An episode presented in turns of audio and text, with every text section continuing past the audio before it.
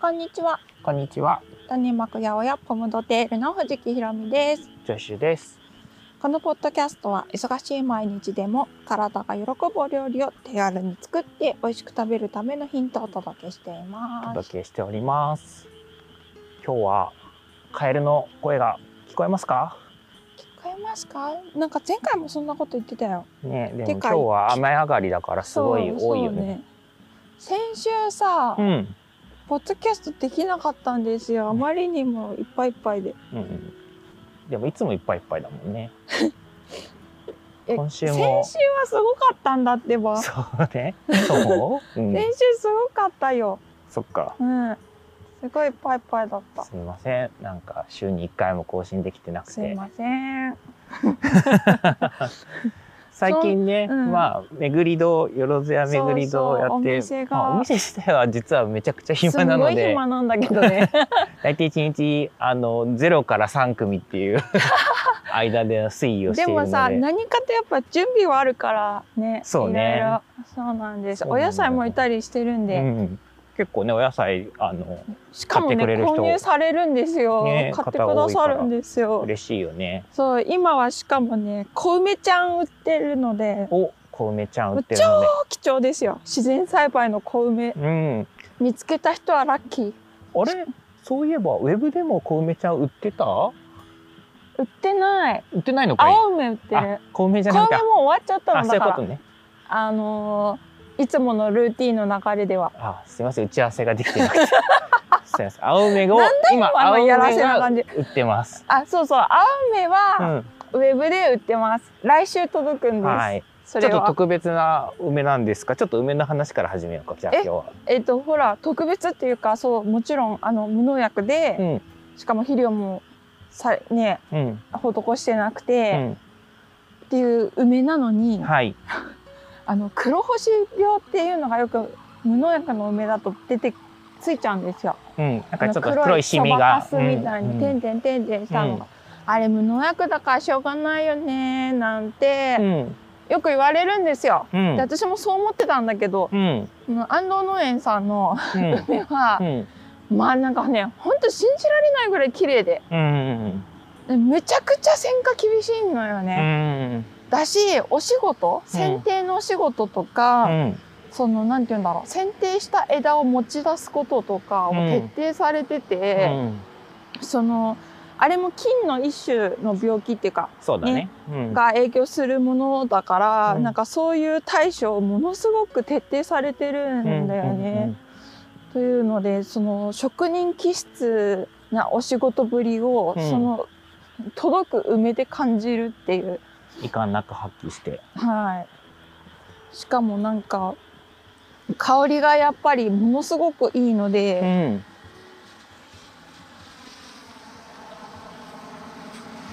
いいので。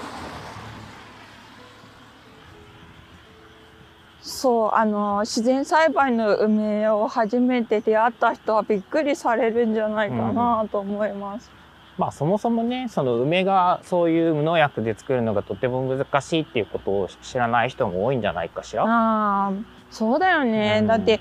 うちの庭にある梅だってうん普通にやっぱこ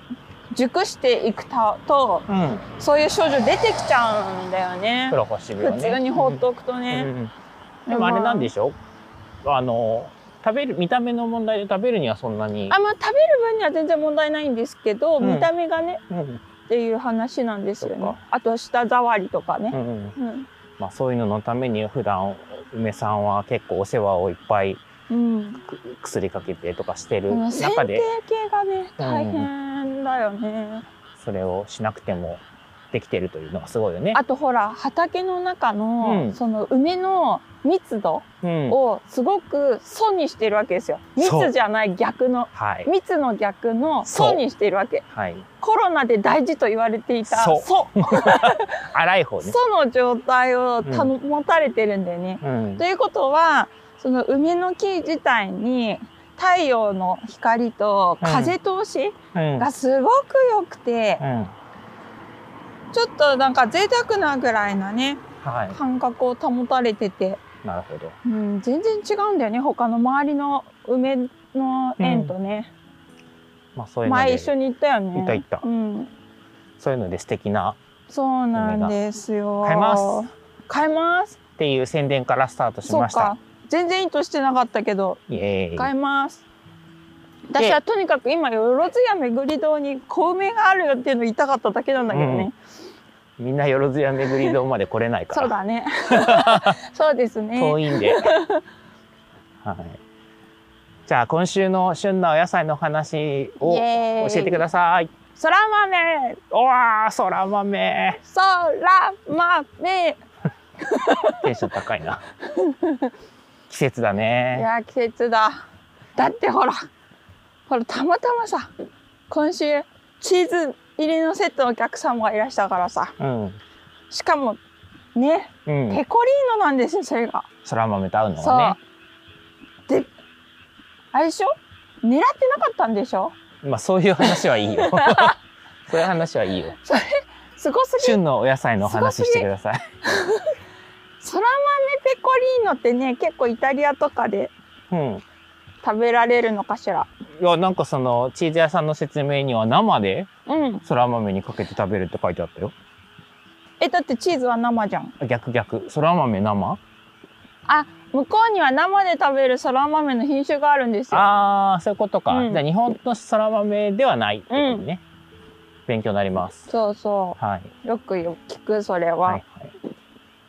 そう、そら豆、どんなとこ、どこから来たのそら豆。えっ、ー、とね今週2カ所から来てるんですけど、うんどっちとも千葉県で、うん。うんえっとサンズさんとイーストファームさんうんと、うん。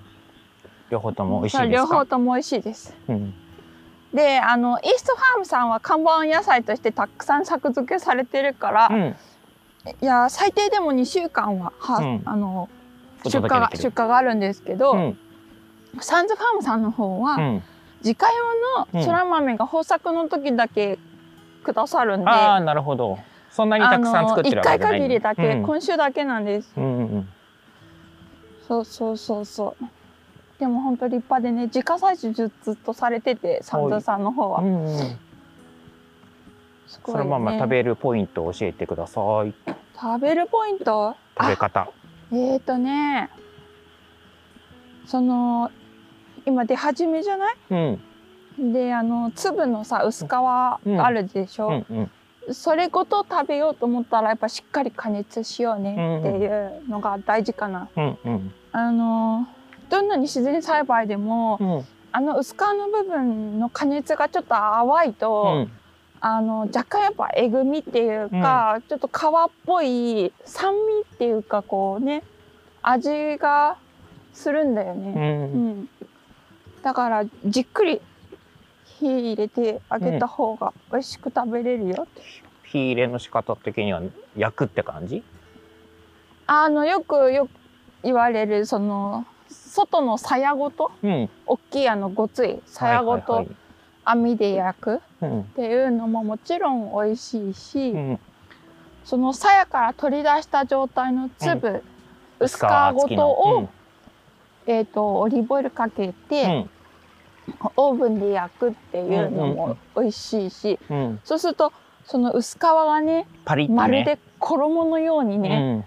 あのパリって焦げ目がついてめちゃめちゃねうん。香美ば味ししいくよなるね。よなんかね食。感もパリッとするしそうでパリッと中のねっとりが組み合わさって、その一粒で二度美味しい感ね。すごいよね。うんうんうん。美味しい美味しい。うん、あの歯触りが異なる2つの、ね、素材が組み合わさっているよううんな。お料理になるので、とても楽しいです。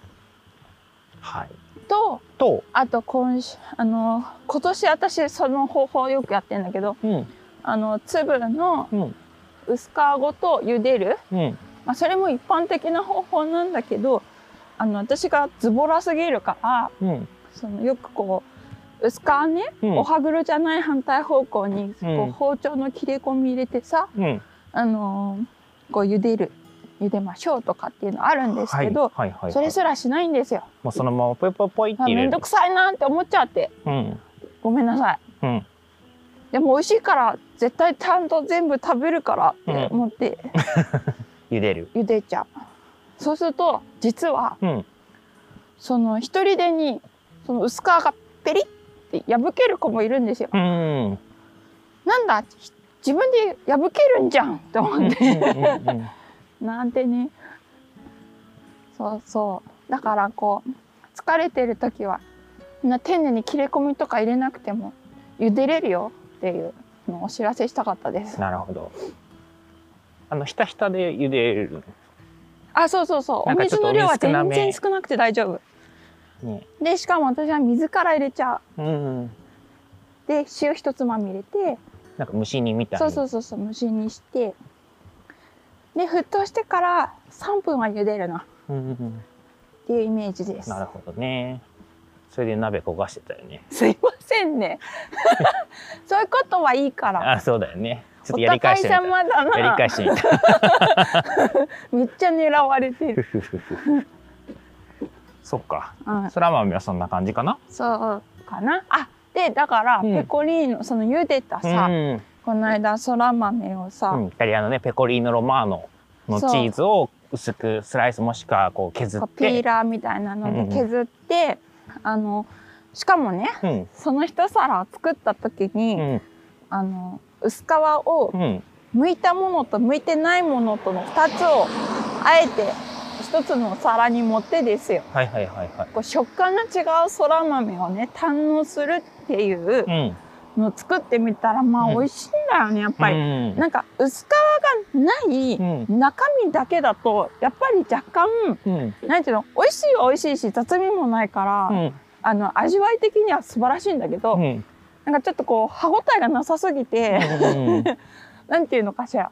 うんちょっともうちょっとやっぱこ香ばしさとかなん食ていうの感がね、う歯ごたえ欲しいなみたいな,、うんな時にあれだよねヒロさんってお料理するときにその歯ごたえ重いや要すごい視重要視するよねる歯ごたえのないものばっかりだと何か歯ごたえがあるものを入れようとするなよんか全ねてが飲み物みたいな感じじゃん、うんなるほどうねん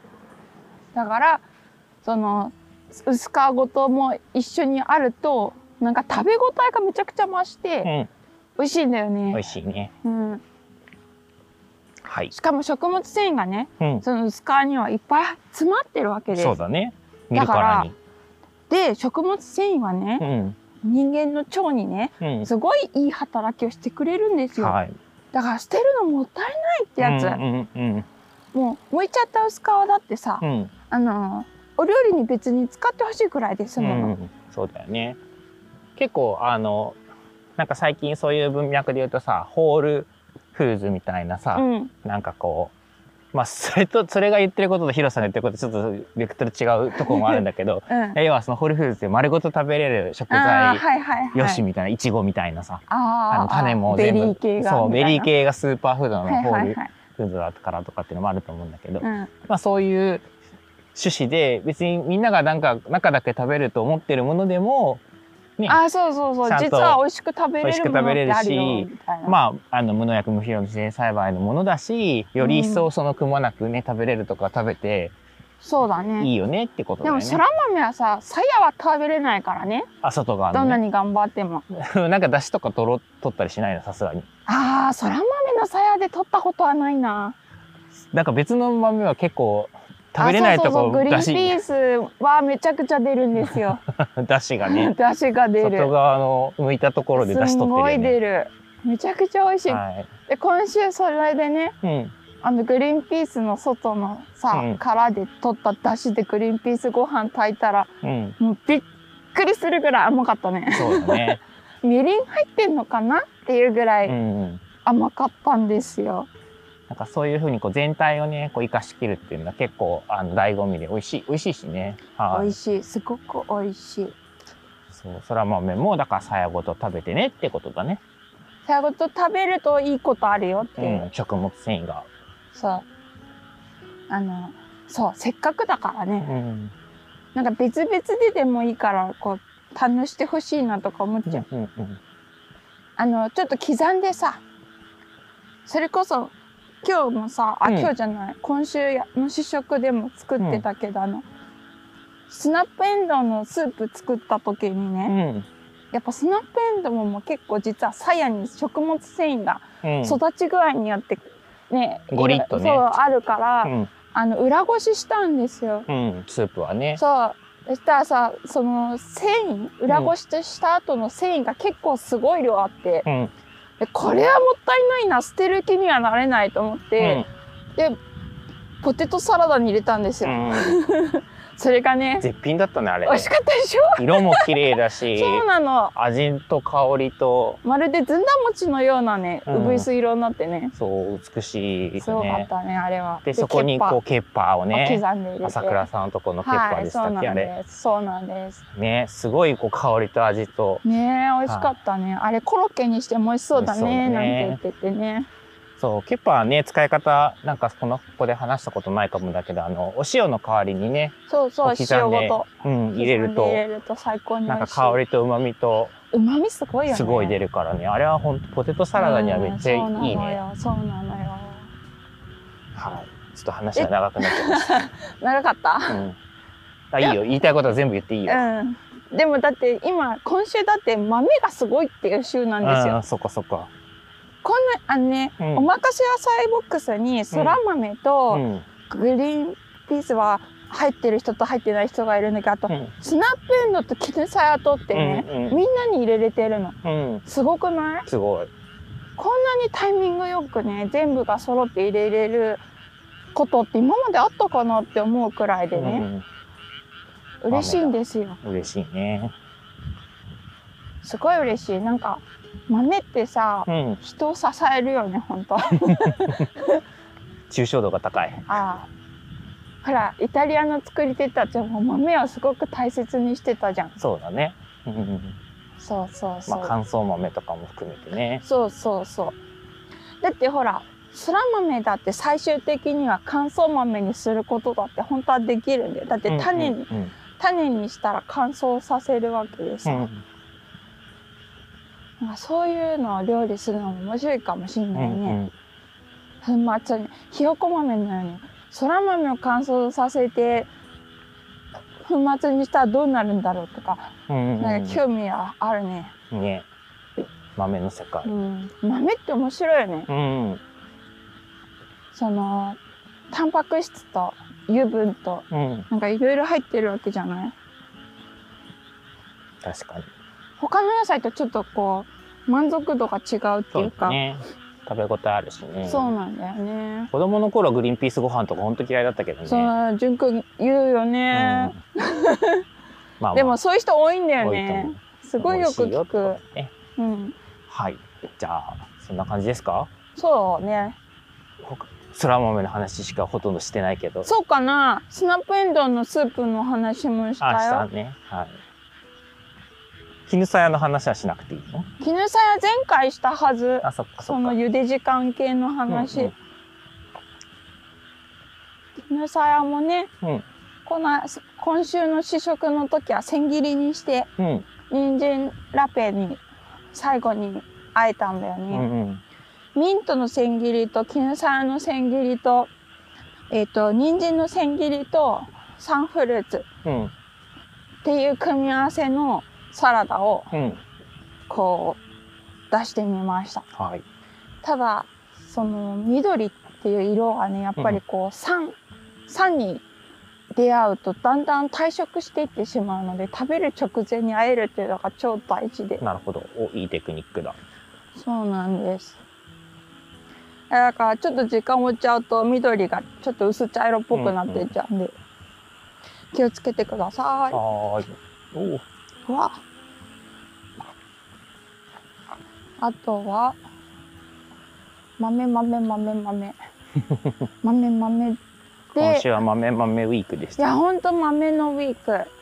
あとなんだっけ私あそうだ今週あれ入れたんだ小豆菜小豆な山菜だ。そう入れたの、あまりにはい。美味しくてはい。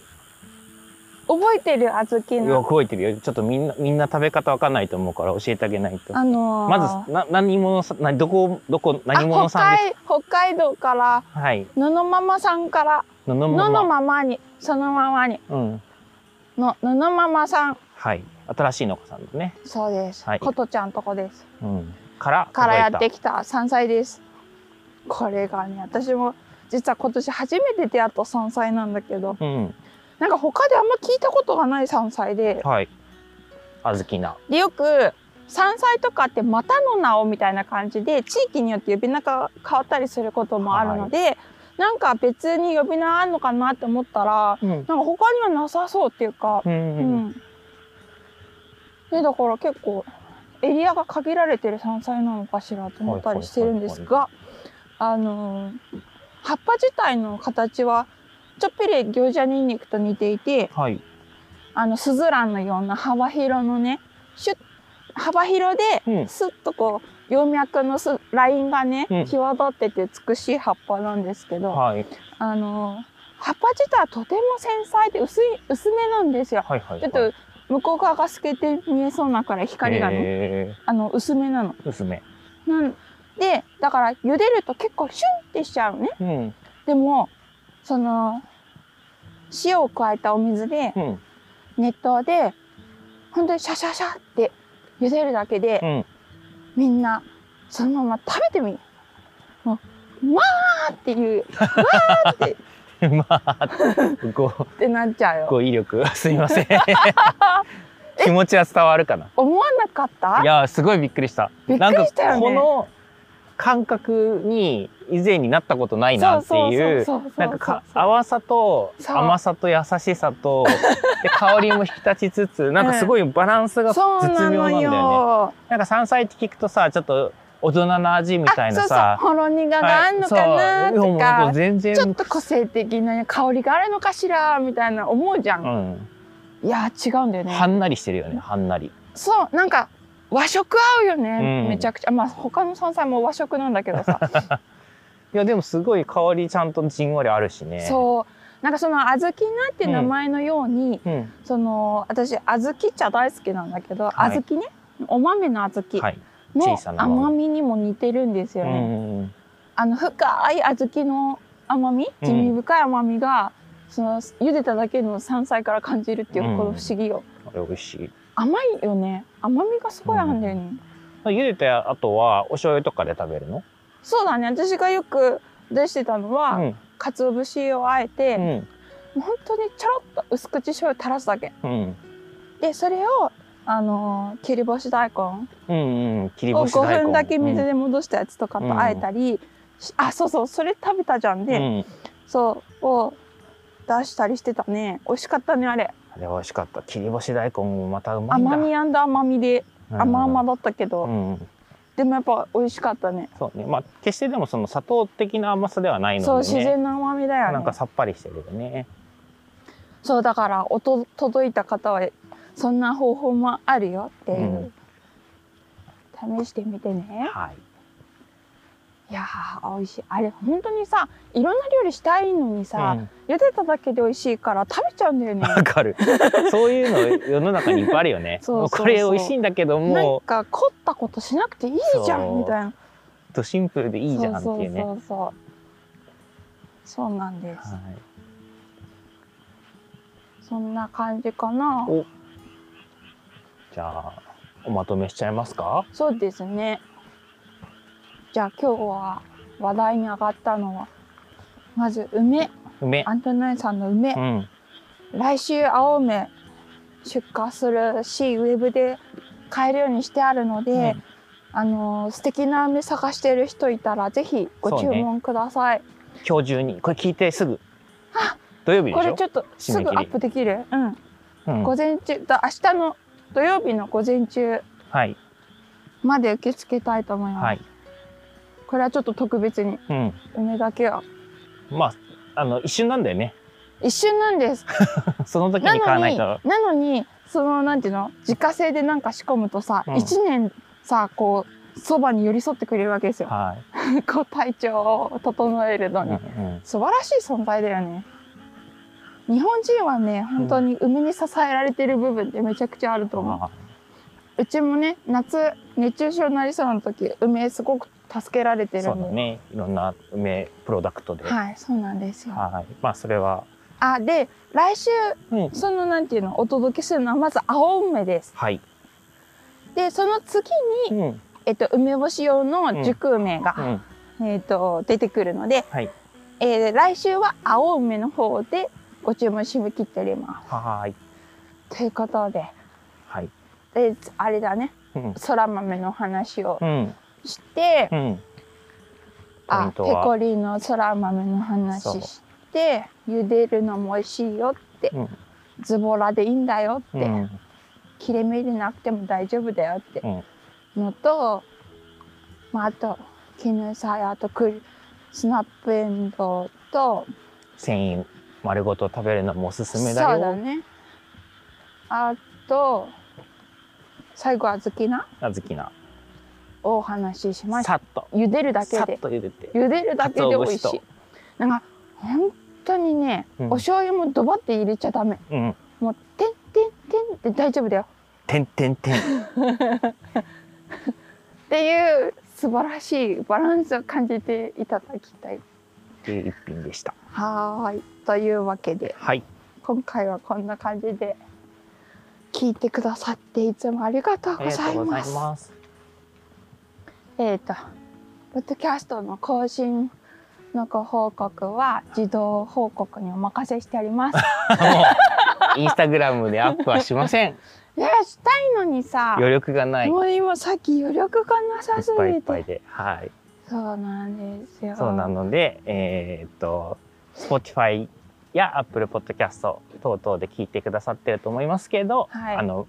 アプリでフォローしてくれると通知がいくと思いますフのォで、ローしてくだフォロさーしい。てください。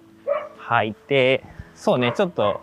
いっぱいいっぱいなのに野望があって、あの、ポムドテールのノートをは始めようかなと思っていて、ほうあの、このポッドキャストで話した内容をあ文字起こし的な。文字起こし的なというか再構成してちょっとこう記事にしたりとかもしたいなって思っそてれを頑張ってんですね今。いるのでまたご乞うご期待はい期待してます。はい